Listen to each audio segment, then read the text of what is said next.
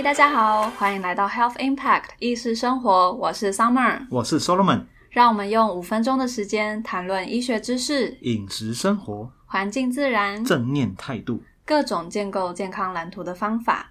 那我们今天呢，也是由 Solomon 主持的主题，是我们一系列食谱中药小教室的内容。每集会介绍一味药，分享药材的特色、功效以及入菜的食谱，希望可以让健康饮食、中药食补进入大家的生活。好那我们有请 Solomon 喽。OK，没问题。那我们首先在这里先恭喜 Summer 终于考完试，也通过考试啦。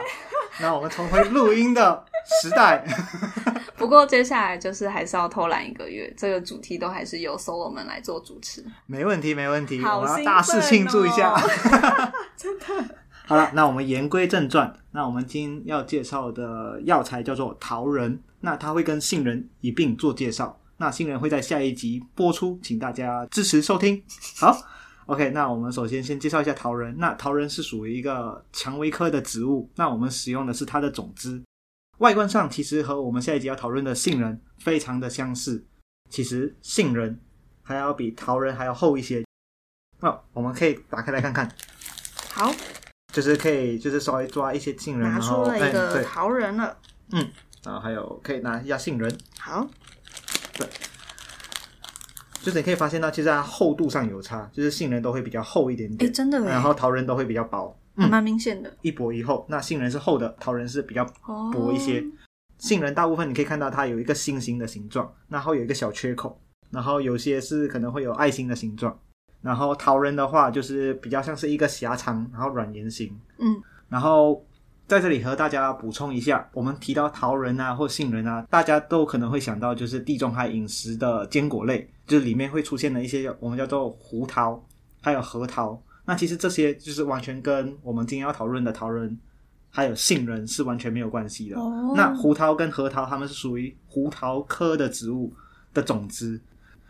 然后味道上的话，我们也可以闻闻看，就是桃仁跟杏仁，嗯，基本上就是我们杏仁茶的那个味道，就是我不喜欢，那上人喜欢啊。嗯，我也不喜欢。对，就是它会有散发那一股就是杏仁茶的味道。你现在吃的是什么？哦我现在吃的是桃仁，那你觉得味道嗯，哦，你可以试试看，吃吃看，一一小口，对。真的是好吃的啊！可是你你会会发现到尾韵有一个小小的味道，哎有，有本身是有一嗯会苦味的，人家对回甘，他回苦啊。对，哎、对对，没错，它是回苦，没嗯错，没错，没错，没错，没错。好，我们来一点水，我们来一下，救救急一下，救急一下，要吃。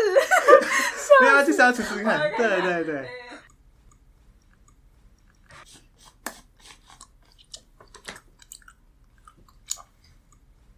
哦，你可以试试看杏仁，啊一一小口就好，一小口就好。对，好吧然后赶快把它。哦，杏仁 的味道好杏仁哦很杏仁，对不对？我觉得对桃仁跟杏仁还是有一些味道上的差别。就桃仁一开始还蛮好吃的，嗯，杏仁到后面好苦哦。对你也喝那 我们还有倒水的声音，好丰富。赶赶快纠集一下，纠集一下。好，那我们再回来介绍一下桃仁。刚刚就是各种苦嘛，对不对？好，那桃仁本身就是它是一个种子，那基本上种子类的药材都含有脂肪油，基本上都会有一些润肠、润燥的效果，那可以通便。那桃仁本身呢，会常常配伍大黄来处理淤血相关的问题。那在众多通便的中药材中，那桃仁跟大黄这个搭配的话，是专门处理淤血，那还有一些血热相关的便秘的问题。桃仁其中一个作用，就是它的重点作用之一，就是刚刚有提到嘛，能够化瘀血。那其实就跟它的苦味有一些有一些相关性，就是我们说苦味，它其实是可以，就是苦涩，它其实是可以入到血分。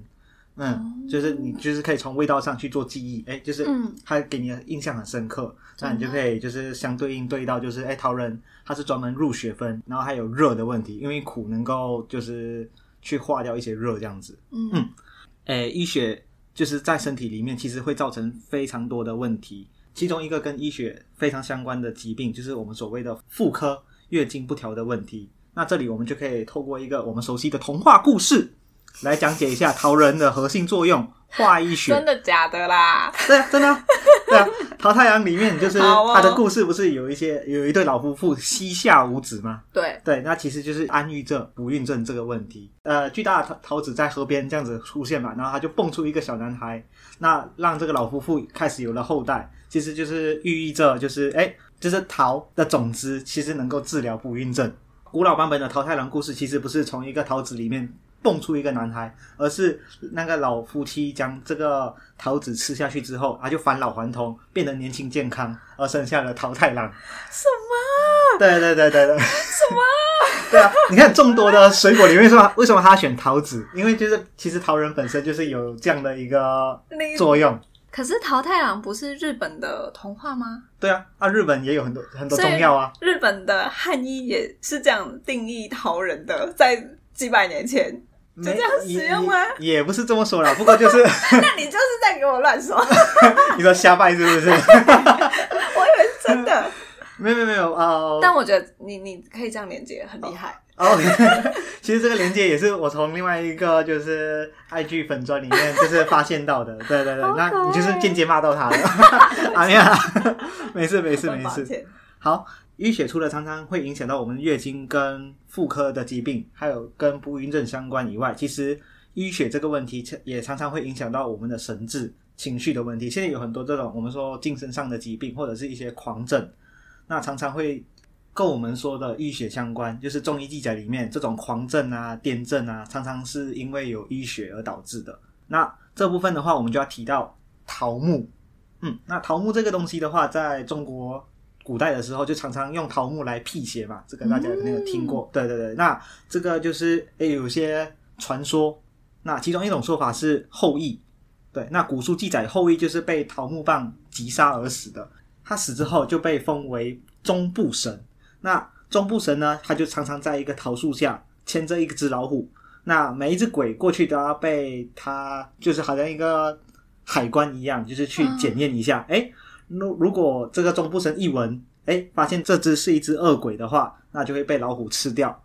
对对对，这里的恶鬼的恶不是饥饿的饿哦，是邪险恶的恶，恶。对对对，险恶的恶，对对对，就是那种坏蛋，对对对，他就把它吃掉这样子，对，哦坏鬼就把它吃掉，是然后就让大家保平安这样的感觉。另外一种说法是跟夸父有关，那相传就是夸父追日嘛，嗯对他就是饥渴而死，因为他手上是有拿一个杖的，他就在临死之前把那个手上的杖一抛，然后那个杖掉的地方化成一片桃林，就是为了让后世追日的人可以吃到吃到这些甘甜可口的桃子。那因为就是夸父本身跟太阳有紧密的联系，所以这些鬼啊也会害怕这个桃桃木林这样子。好可嗯嗯嗯爱哦！那后续的话，就是中国人就很常在家里放桃木剑，就是会辟邪。那最早一开始春联也有保平安的意思，最早的春联是写在桃木上面的。嗯对，那它是从桃符慢慢演变而来。现在我们是用一般的红色的纸，那最早以前是刻在桃木上，嗯对，然后放在，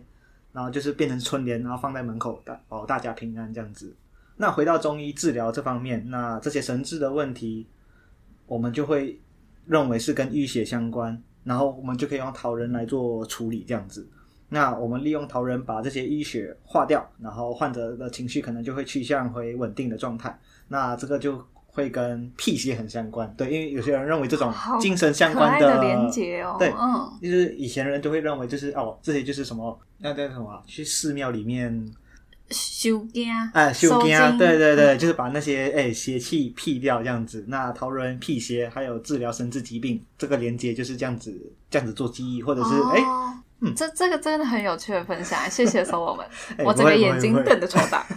真的假的？你 不是已经快睡着了吗？没有没有啊，这里听得很认真。